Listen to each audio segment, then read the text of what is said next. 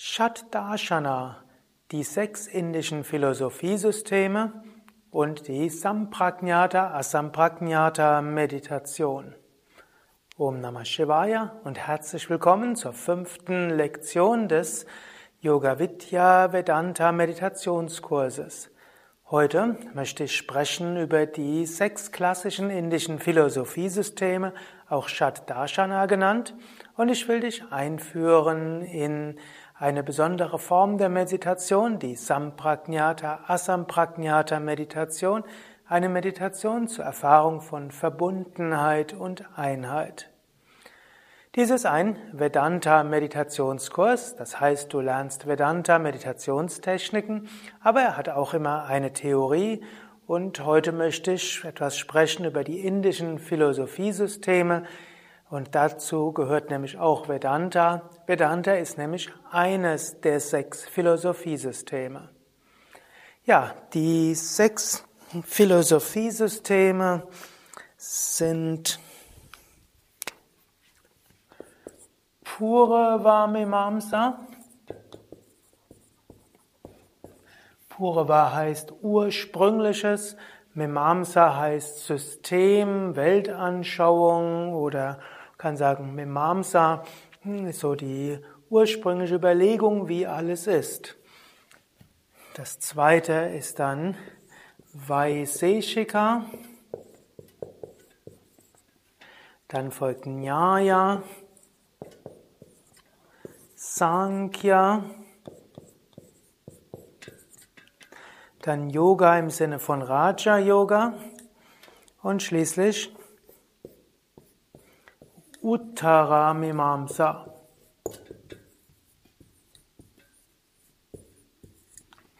Diese gehören alle zu den sogenannten Darshanas.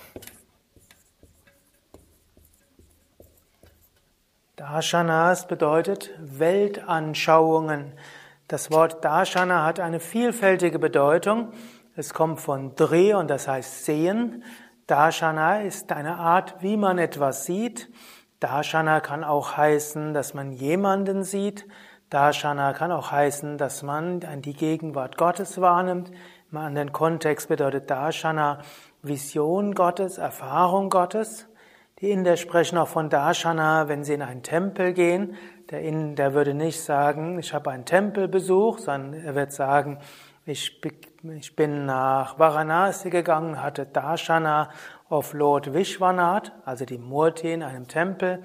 Und man geht auch, um den Guru zu sehen, Darshan des Gurus zu haben. Gut, aber Darshana heißt eben auch Weltanschauung. Weltanschauung werden die Art und Weise, wie man die Welt sieht. Und man könnte sagen, diese sechs Darshanas entsprechen sechs verschiedenen Weisen, wie wir die Welt sehen. Und man könnte auch die westlichen Philosophiesysteme in diese Grundkategorien einsortieren. Das erste dieser sechs Philosophiesysteme ist Purava Mimamsa. Purava heißt ursprünglich und Purva Mimamsa ist das Philosophiesystem, die Weltanschauung, die in vielen religiösen Kulturen üblich war, die man auch in den Veden findet und natürlich vielen anderen der indischen Schriften. Purava Mimamsa sieht die Welt aus einem Zusammenspiel von Punya und Papa. Punya bedeutet Verdienst, Papa bedeutet Vergehen oder auch Sünde. Eine Grundlage der Purava-Mimamsa-Philosophie ist die Karma-Lehre. Karma bedeutet hier, tust du etwas Gutes, wirst du belohnt, tust du etwas Schlechtes, wirst du bestraft. Und in den Purava-Mimamsa-Schriften wird beschrieben, welche, welche Dinge gut sind, was schlecht ist und was die Strafe ist für Schlechtes und was die Belohnung für etwas Gutes ist. Purava Mimamsa kann man sagen, ist also eine Art Ethik, die bestimmte Versprechen macht und auch bestimmte Drohungen macht. Purvamimamsa ist auch eine bestimmte Sichtweise von der Welt. Alles, was dir geschieht, kommt, weil du dich in der Vergangenheit gut oder schlecht verhalten hast.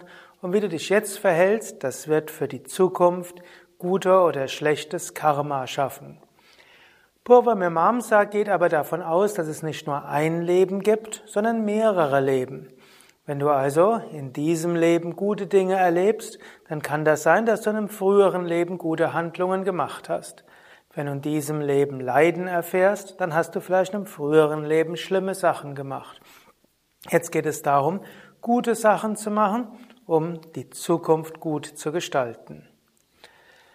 Im Purava-Mimamsa-System gibt es dann auch verschiedene Beschreibungen. Wenn du etwas Konkretes erreichen willst, zum Beispiel reich werden willst oder Macht haben willst oder viele schöne Sinnesbefriedigungen haben willst oder nach dem Tod eine Weile ein Engelswesen sein willst, dann wird beschrieben, die und die Dinge kannst, musst du tun, dann wirst du das erreichen.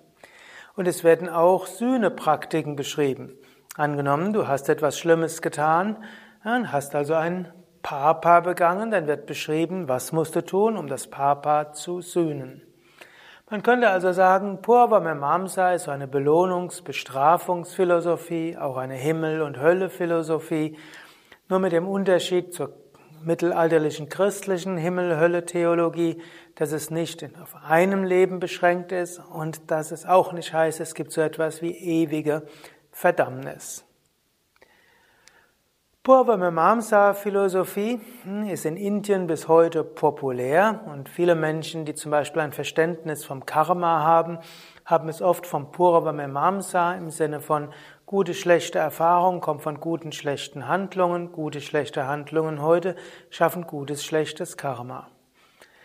Die Yogis haben sich seit Urzeiten gegen dieses enge Verständnis des Karmas gewendet. Und gerade Krishna in der Bhagavad Gita sagt, dass diese Art der Weltanschauung ein Nicht zur Befreiung führt. Wer Gutes tut, um belohnt zu werden und Schlechtes vermeidet aus Angst vor Bestrafung, der ist gefangen in Kreislauf von Geburt und Tod, er ist auch gefangen in Wunsch und Angst und das führt nicht zur Befreiung. Und so lehnen die Yogameister von Krishna über Patanjali Shankara dieses Purvamimamsa-System ab als ungeeignet, um einen zur Befreiung zu führen. Aber man könnte sagen, es ist immerhin etwas, was Menschen, die in Wünschen verhaftet sind, vielleicht eine Motivation geben kann für ethisches Handeln. Zweite der Shatdarshana ist Vaiseshika. Vaiseshika ist ein materialistisches Philosophiesystem, ein Philosophiesystem, das beschreiben will, wie funktioniert die Welt. Und zwar will Vaiseshika das beschreiben ohne Eingreifen Gottes und ohne Eingreifen von feinstofflichen Wirkungen. Vaiseshika sieht die Welt, wie sie ist. Es gibt Vaiseshikas, also solche, die Vaiseshika Philosophen sind, die durchaus auch von der Existenz Gottes ausgehen und auch solche, die vielleicht sagen, die Welt hat vielleicht mal einen Schöpfergott gehabt. Aber Vaiseshika geht davon aus, für die aktuelle Welt spielt Gott keine Rolle. Und manche Vaiseshikas leugnen auch die Existenz Gottes und versuchen die Welt allein naturalistisch zu erklären, wissenschaftlich zu erklären.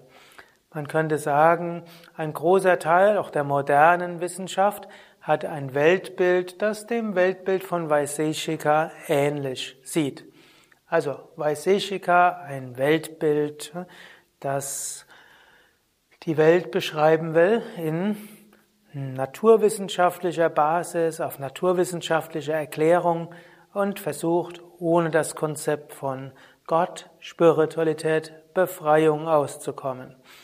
Nach Vaiseshika ist das Ziel des Lebens, ein Leben zu führen, das glücklich macht, ein Leben zu führen, mit dem man selbst glücklich ist.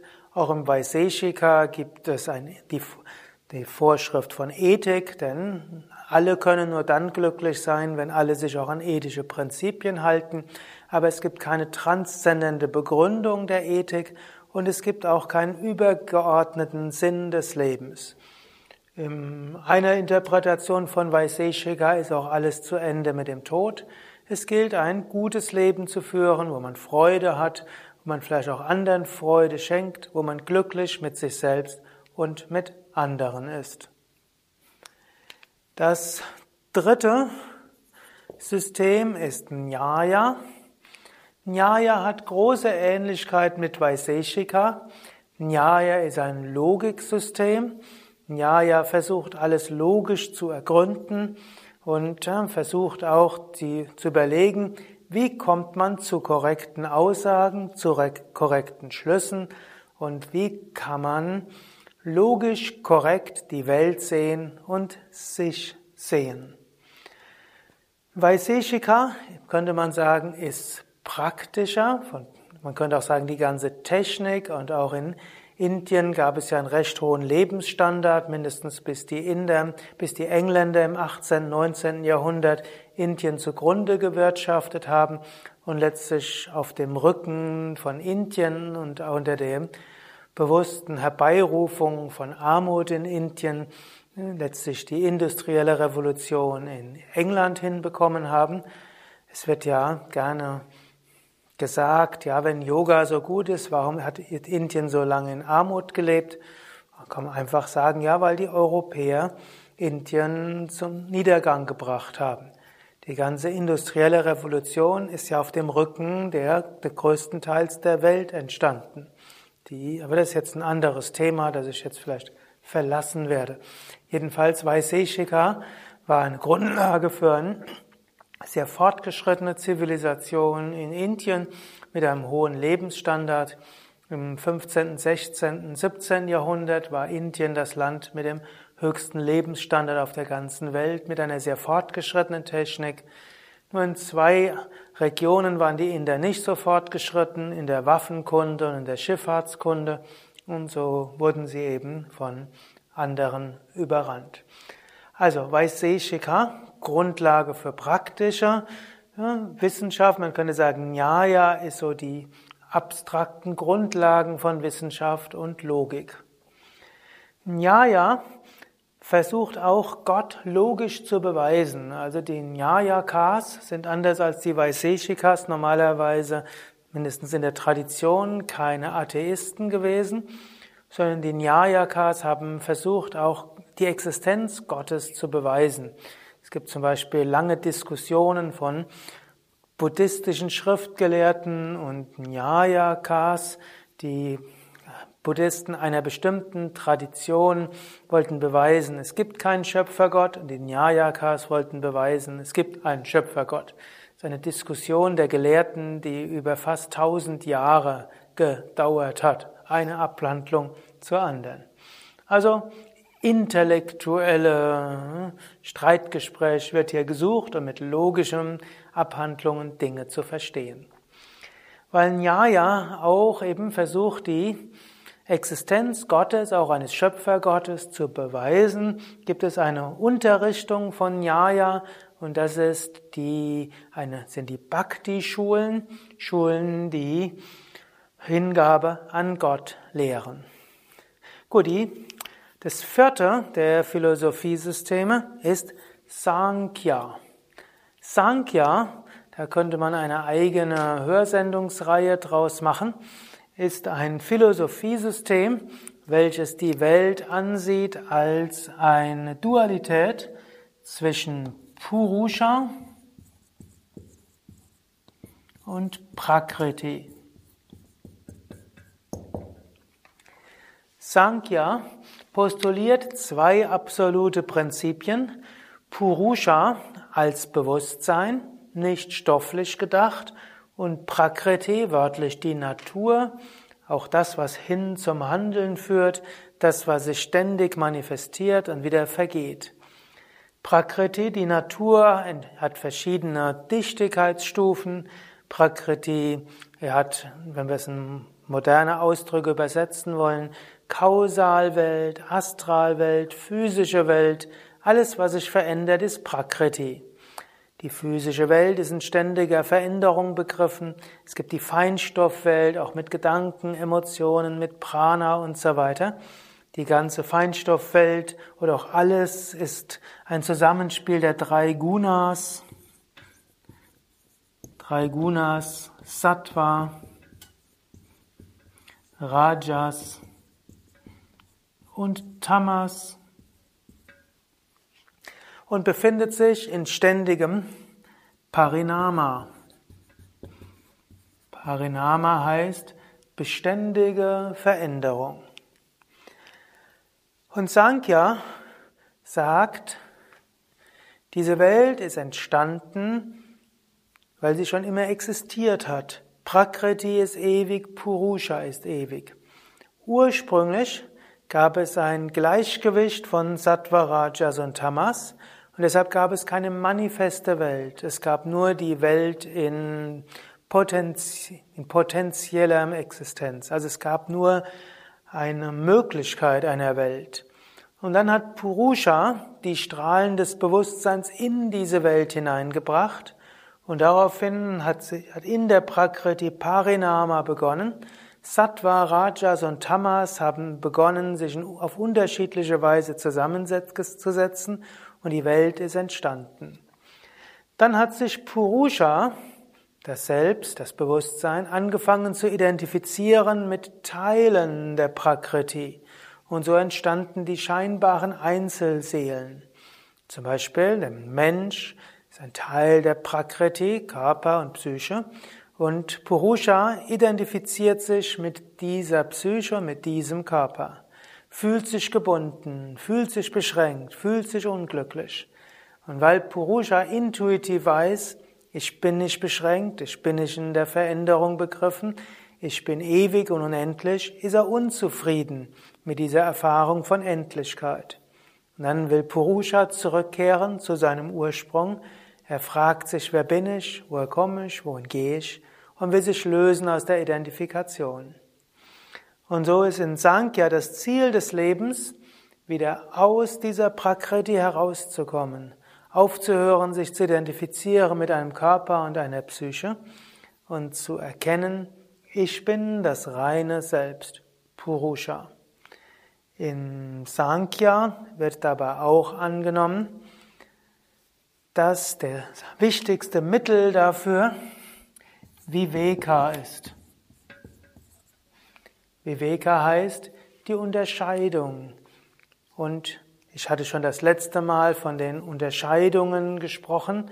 Die vier Hauptunterscheidungen gibt's schon im Sankhya. Und dann geht es auch darum, sich zu lösen aus all dem. Und so wird manchmal auch Sannyasa oder eigentlich Tyaga, also Verzicht von allem, gilt als Methode. Es wird empfohlen, dass man sich nicht zu sehr in diese Welt involviert, dass man lernt zu unterscheiden, dass man aufhört, zu aktiv dort zu sein, sich löst und schließlich wird Purusha frei von Prakriti. Sankhya gilt als spirituelles Philosophiesystem und gleichzeitig atheistisches Philosophiesystem. Atheistisch im Sinne, es gibt keinen Schöpfergott. In Sankhya hat die Existenz der Welt nichts mit Gott zu tun. Man könnte zwar sagen, Purusha und Prakriti sind beides göttliche Prinzipien, aber es gibt nicht Gott als derjenige, der etwas tut. Das fünfte der Philosophiesysteme ist Yoga. Yoga im Sinne von dem Yoga-System von Patanjali. Wenn wir im, im Kontext der Shat Darshanas, im Kontext der sechs Darshanas von Yoga sprechen, dann ist dort gemeint das System von Patanjali, das Yoga Sutra. Und im Yoga Sutra beschreibt Patanjali die Welt zunächst mal wie Sankhya. Auch im Yoga Sutra findet man Purusha und Prakriti Es wird über die Gunas gesprochen, aber vor allen Dingen wird gesprochen über Parinama, den ständigen Veränderungsprozess. Es wird auch davon gesprochen, dass es gut ist, sich aus allem zu lösen. Dort wird von Vairagya gesprochen. Und es wird von Viveka gesprochen, die Unterscheidung, um sich von dem zu lösen, womit man sich identifiziert. Es gibt zwei Unterschiede im Yoga zum Sankhya. Das eine ist, Patanjali erkennt an, dass es Ishvara gibt. Ishvara, Schöpfergott.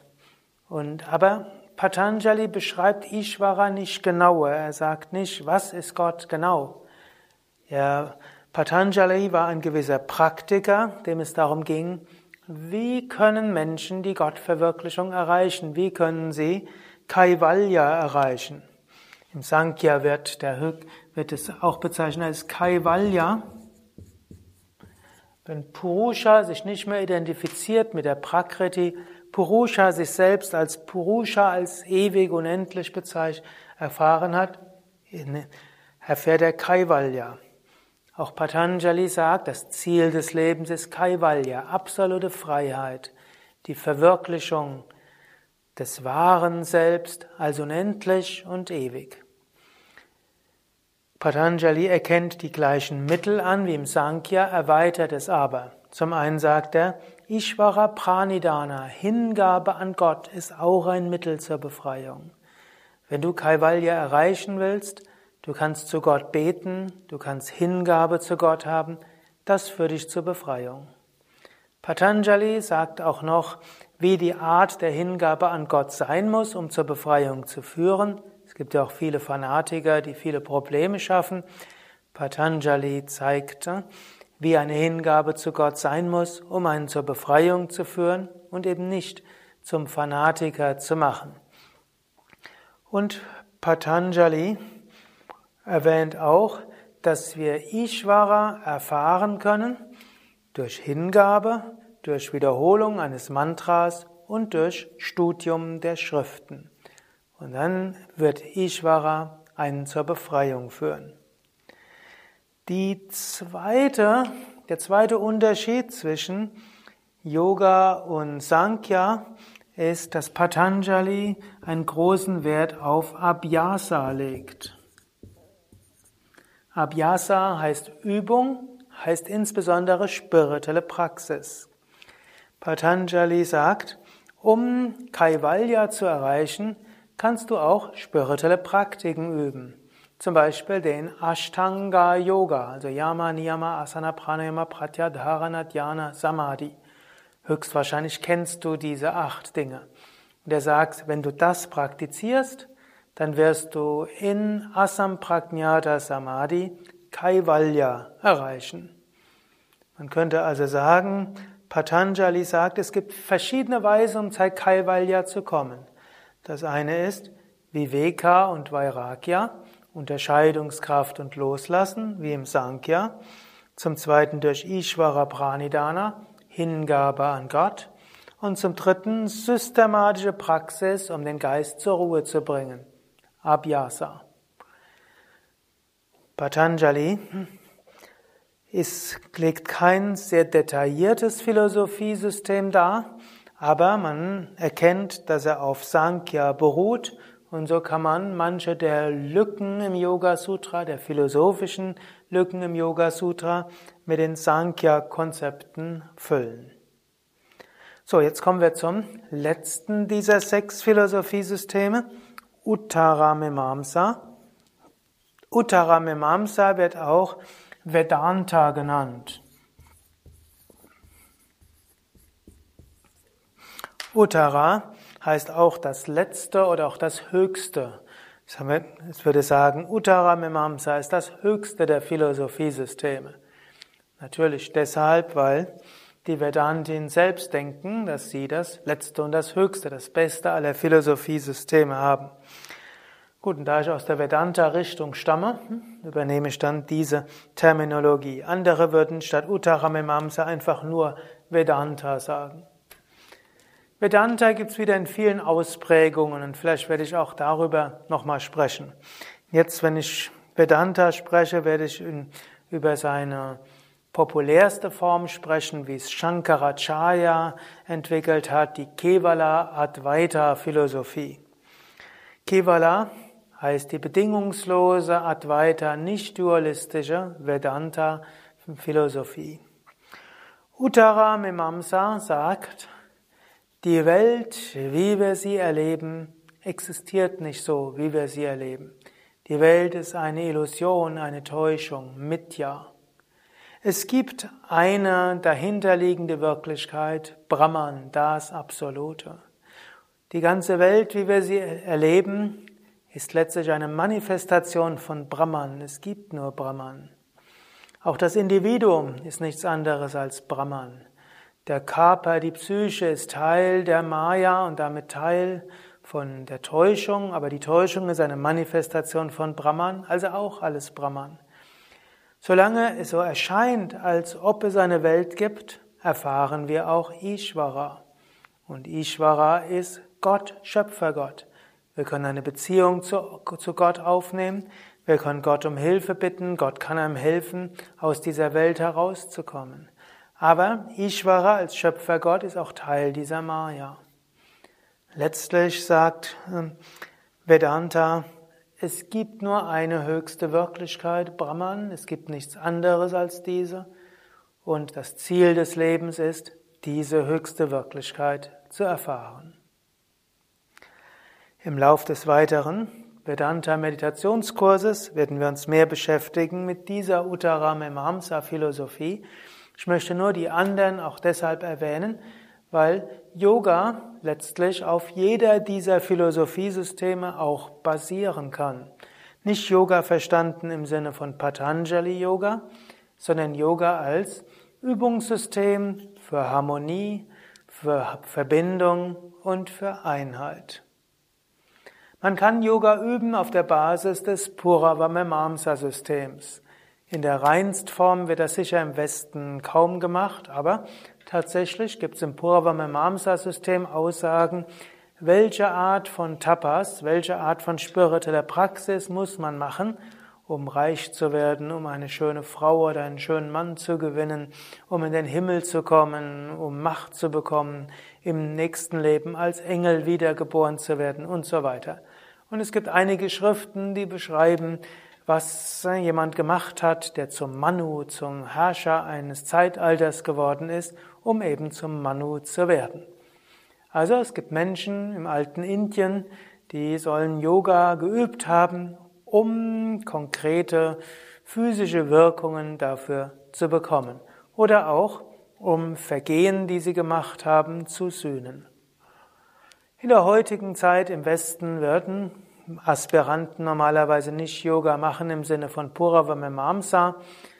Es mag auch mal jemand, hm, wenn er vielleicht äh, zu viel gegessen hat, falsche Dinge gemacht hat, sagen, jetzt muss ich zum Ausgleich besonders viel Yoga üben. Das ist noch so Nach Nachreste von Purvamamsa Philosophie. Oder auch wenn Menschen sich fragen, warum geschieht Unglück mir? wo ich doch so gut war, da ist auch noch so ein unreflektierter Rest der Purva Philosophie drin. Oder es gibt Menschen, die haben irgendeine körperliche Krankheit und überlegen, was habe ich alles falsch gemacht? Muss irgendwas falsch gemacht haben, um diese körperliche Erkrankung zu bekommen? Das ist alles äh, Purva Philosophie. Vedanta, Raja Yoga würde sagen, Krankheiten können verschiedene Ursachen haben. Ja, es kann sein, dass du was falsch gemacht hast und dass du wegen Karma das bekommst. Es kann aber auch sein, dass es einfach Lernlektion ist, dass einfach Erfahrung ist, die kommen soll, dass es einfach etwas ist, was dir Herausforderung gibt, damit du dich entfaltest. Purvamamsa ein engeres Verständnis. Gut, man kann Yoga üben auf der Vaiseshika-Ebene, im Sinne von, welche Gesundheitswirkungen hat Yoga? Man kann probieren, das in wissenschaftlichen Studien nachzuweisen. Und da gibt es inzwischen tausende von Studien, die sagen, Yoga hilft gegen Kopfweh, Yoga hilft gegen Bluthochdruck, Yoga hilft gegen chronisches Müdigkeitssyndrom und so weiter. Da gibt es Studien dazu. Es gibt auch einige Vaiseshika-orientierte erläuterte Erklärungen, warum wirkt Yoga, wie es wirkt. Es gibt dort die Theorie des, äh, der Entspannungsreaktion, es gibt die sportliche Trainingslehre, es gibt äh, auch die hm, verschiedenen Formen von Achtsamkeitserklärungen, warum wirkt im Hier und Jetzt sein, bewusst zu sein, heilend. Also, man kann Yoga rein naturwissenschaftlich üben. Es gibt auch Bücher im Deutschen wie die Bücher äh, Yoga für Skeptiker, Meditation für Skeptiker, die versuchen, Yoga und Meditation auf der Vaiseshika-Ebene zu erläutern. Nyaya wäre ein Logiksystem. Und man könnte auch versuchen, mit Nyaya zu analysieren, warum werden die Yoga-Übungen so gemacht. Man versucht irgendwo zu erklären, Vor Umkehrstellung, Vorwärtsbeugen, Rückbeuge und so weiter. Und erstmal oben und dann unten. Und man versucht logisch zu ergründen, warum die Stellungen so sind, warum die Pranayamas so sind, warum die Meditation so ist und zwar weniger auf Empirie, sondern auf Logik berufend. Man kann Yoga vom Sankhya aus machen. Sankhya im Sinne von beobachten. Dort würde man, egal was man macht, sich immer wieder fragen, wer bin ich? Und man würde versuchen, es zu lösen. Die Sakshi-Bhav-Technik des Beobachten ist eine Sankhya-Technik. Auch im Buddhismus, Vipassana hat sich aus Sankhya entwickelt. Natürlich, Yoga kann man mit der Yoga-Philosophie machen, logischerweise. Hm, eben, wir üben Praktiken, um zur Gottverwirklichung zu kommen. Und alle Praktiken, die dazu helfen, Bewusstsein zu erweitern, mehr zu sich selbst zu kommen, Brahman zu erfahren oder Purusha zu erfahren, sind gut. Ziel des Lebens ist, Purusha, sein wahres Selbst zu erfahren, letztlich die Einheit zu erfahren. Und so sind wir bei Uttara Mimamsa. Und wir könnten sagen, es gibt einen Unterschied zwischen Sankhya und Uttara Mimamsa. Sankhya sagt, ja, es gibt die Welt. Aber die Welt ist eine relative und sie wird geschaffen hm, oder sie entsteht aus Prakriti, weil Purusha, die Achtsamkeit in Prakriti hineingibt. Aber auch wenn einer sich wieder verwirklicht als, Prak, als Purusha, geht die Prakriti weiter.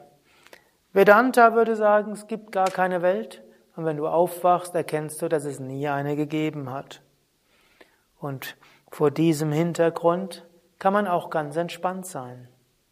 Du warst, bist und wirst immer sein das höchste Selbst.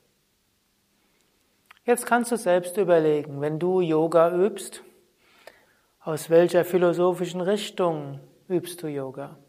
Wenn du deinen Alltag lebst, nach welcher philosophischen Richtung? Viele der modernen spirituellen Menschen, die das ganzheitliche Yoga üben, haben eine gewisse Mischung. Manchmal versucht man wissenschaftlich die Welt zu verstehen, sich selbst zu verstehen, Yoga zu üben. Man überlegt vom Gesundheitsstandpunkt aus, wie möchte ich die Yoga-Praxis machen, dass sie mir hilft bei bestimmten Beschwerden. Man kann überlegen, wie könnte ich mein Leben so gestalten, um auch Wünsche zu erfüllen, um auch ein bisschen Erfolg zu haben. Viele haben auch manchmal die Vorstellung, ich müsste gut zu anderen sein, dann werde ich gute Resultate haben. Und ich sollte nichts Unethisches tun, sonst werde ich auf irgendeiner Weise negative Konsequenzen haben, bestraft werden. Hier spielt Purva Mimamsa eine Rolle. Viele Menschen, die Yoga üben, versuchen auch ihr logisches Denken zu kultivieren. Ja, ja. Viele Menschen haben so Überlegungen, wie ist es eigentlich mit Ishvara, persönlichem Gott? Sie haben Phasen, wo sie irgendwo denken, persönlicher Gott ist unlogisch. Wäre so ein bisschen Sankhya. Und diese Welt existiert schon irgendwie, auch wenn ich etwas anderes bin als äh, eine Manifestation von Hirnfunktionen. Menschen üben Yoga, um bestimmte Wirkungen zu haben. Aber im Hinterkopf können wir uns immer behalten, ja, gibt immer nur Brahman. Und was auch immer geschieht, ist in diesem unendlichen und ewigen Brahman. Ja, soweit eine Einführung in diese sechs Philosophiesysteme. Wenn du das zum ersten Mal hörst, schwirrt dir vielleicht der Kopf. Du kannst ja auch nochmal durchlesen oder auch auf unseren Internetseiten nachschauen www.yoga-vidya.de und dann gib in das Suchfeld ein sechs klassische Philosophiesysteme oder indische Philosophiesysteme. Dort erfährst du noch mehr darüber. Mehr Informationen auch über Vedanta, über Meditation, auch und gerade wie du Yoga vom ganzheitlichen Standpunkt aus üben kannst auf unseren Internetseiten www.yoga-vidya.de. Und natürlich fällt es am leichtesten, sich mit besonders tiefen Fragen des Lebens zu beschäftigen, wenn man ein paar Tage weg ist von zu Hause in einer besonders spirituellen Umgebung.